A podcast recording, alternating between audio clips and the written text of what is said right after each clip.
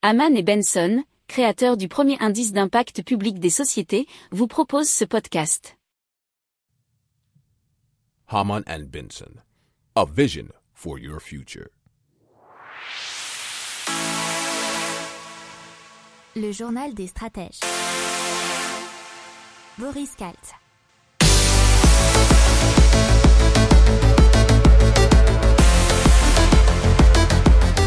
Bonjour à tous et bienvenue dans le journal des stratèges spécial économie aujourd'hui.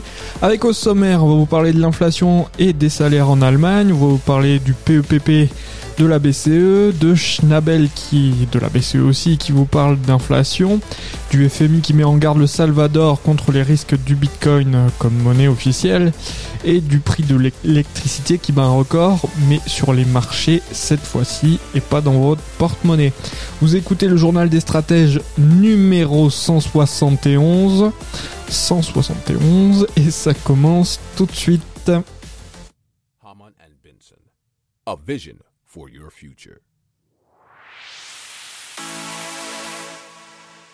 Le journal des stratèges. Allez, on commence tout de suite avec l'inflation en Allemagne et les salaires coordonnés à cette inflation. Euh, c'est la réponse du gouvernement allemand, puisque la hausse des prix à la consommation pourrait grimper selon la Bundesbank, donc la banque centrale euh, allemande, la banque fédérale bien sûr, à près de 6% sur un an. Euh, en octobre, ça avait déjà atteint le plus haut depuis 1993 avec 4,5%. Et c'est ce, serait dû au prix de l'énergie, à l'offre de composants et d'un effet de TVA. Le gouvernement allemand veut porter aussi le SMIC horaire à 12 euros puisqu'une une augmentation de salaire de 25% va être octroyée à près de 6 millions d'Allemands. Alors cette augmentation dit significative pourrait influencer les tranches salariales inférieures avec au fil des effets non négligeables sur les tranches salariales supérieures, ce que dit la Banque centrale allemande, et le tout euh, devant accroître à l'avenir la pression sur les salaires, et ça pourrait créer, attention, beaucoup plus d'inflation si c'est pas très maîtrisé. Alors euh, effectivement, la BCE et les responsables de la BCE ont dit qu'il fallait euh, suivre avec attention ce qui se passerait. Haman and Benson, a vision for your future. Le journal des stratèges. Et donc on continue toujours dans la Banque Centrale Européenne puisque le programme d'achat d'urgence face à la pandémie, le PEPP, de la Banque Centrale Européenne qui a été de pratiquement 2000 milliards, 1850 hein, milliards d'euros, euh, doit expirer en mars et la BCE doit décider en décembre de son avenir et d'un autre programme d'achat d'actifs en place depuis 2015. Alors selon euh, François Villeroy de Gallo, euh, bien sûr un gouverneur de la Banque de France, qui a donné une interview accordée au journal allemand Borzen Zeitung et qui a été reprise par euh, les échos. Je ne pense pas que le développement actuel change cette estimation. Dans la perspective actuelle, nous devrions mettre fin aux achats nets du PEPP en mars 2022. Alors, Villeroy de Gallo a aussi appelé la BCE à une réaction patiente et vigilante concernant nouveaux variants possibles, car l'économie de la zone euro ne risque pas de retomber en récession et que la bosse de l'inflation est, temporairement pardon, causée par des goulets d'étranglement du côté des entreprises.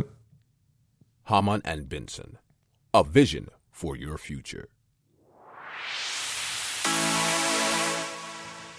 Le journal des stratèges. Alors toujours sur l'inflation, toujours sur la Banque Centrale Européenne, cette fois-ci c'est Schnabel qui prévient d'une risque d'une inflation plus élevée que prévu, puisque Isabelle Schnabel, qui est l'une des membres du Conseil des gouvernements des gouverneurs de l'institution, donc la Banque Centrale Européenne, a déclaré à Bloomberg l'inflation en zone euro sera plus élevée qu'anticipée l'an prochain et il existe un risque pour qu'elle se maintienne au-delà de l'objectif de la Banque Centrale Européenne à moyen terme. Alors les risques donc pour l'inflation sont orientés à la hausse et euh, elle a aussi ajouté je ne pense pas que nous puissions vraiment dire sur la base des données d'aujourd'hui ce qui va réellement se passer donc incertitude. Isabelle Schnabel a par ailleurs indiqué que le projet de la BCE de mettre fin à son programme d'achat d'actifs d'urgence lié à la pandémie PEPP restait valide en dépit d'une nouvelle vague d'infection qui touche actuellement l'Europe. Et pour un complément d'information, je vous donne euh, l'article précédent hein, sur le PEPP et la fin en mars 2022. Haman and Benson. A vision for your future. Le journal des stratèges. Allez, on parle du Salvador, du FMI et du Bitcoin.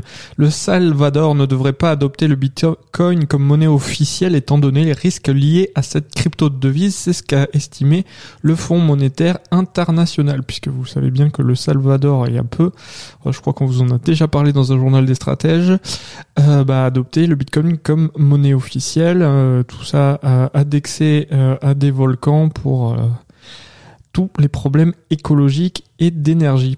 Alors cette publication du FMI intervient au lendemain de l'annonce par le président salvadorien Naïm Bukele de sa volonté donc de bâtir Bitcoin City.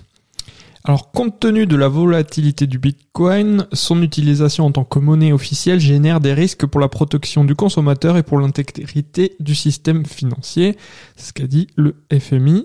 Et le Bitcoin peut également entraîner des conséquences budgétaires puisque ils appellent les autorités salvadoriennes à limiter la portée de la législation datant du 7 septembre qui a fait de la crypto-monnaie une devise officielle du pays au même titre que le dollar américain. Haman and Benson. A vision for your future. Le journal des stratèges. Et donc, euh, vous le savez tous, euh, si vous vivez en Europe et en, en France, euh, Belgique, Suisse, Luxembourg, etc., que on a été touché par un froid hivernal et le prix de l'électricité, bien sûr, s'en est ressenti, et notamment en France, puisqu'il a dépassé un nouveau record le 23 novembre 2021. Et ça, c'était le Figaro qui nous l'expliquait. Le prix du mégawatt-heure pour euh, livraison a excédé bah, les 300 euros, écrasant le précédent record euh, qui ne datait que de il n'y a pas très longtemps puisque c'était octobre dernier. Il a atteint un niveau inédit depuis plus de 9 ans selon Bloomberg. Une partie de cette envolée est due à la surchauffe du cours de gaz et de la tonne de CO2 sur le marché européen qui influe sur le cours de l'électron. Alors tous les pays européens ne connaissent pas une flambée des prix aussi forte que celle que traverse la France. Et puis bien sûr, bah, c'était le problème de la vague de froid, puisque aussi 40% des ménages se chauffent à l'électricité, alors que la production des centrales nucléaires reste faible pour la saison, et ça va aller de mal en pis. Haman and Benson. A vision for your future. Le journal des stratèges. Voilà, c'est tout pour aujourd'hui. Je vous souhaite une excellente journée et je vous dis à plus, à demain, pour plus d'infos. Ciao Pour approfondir ces sujets, abonnez-vous à la newsletter de Haman et Benson et écoutez nos autres podcasts que vous retrouverez dans les notes de l'émission ou sur notre site internet.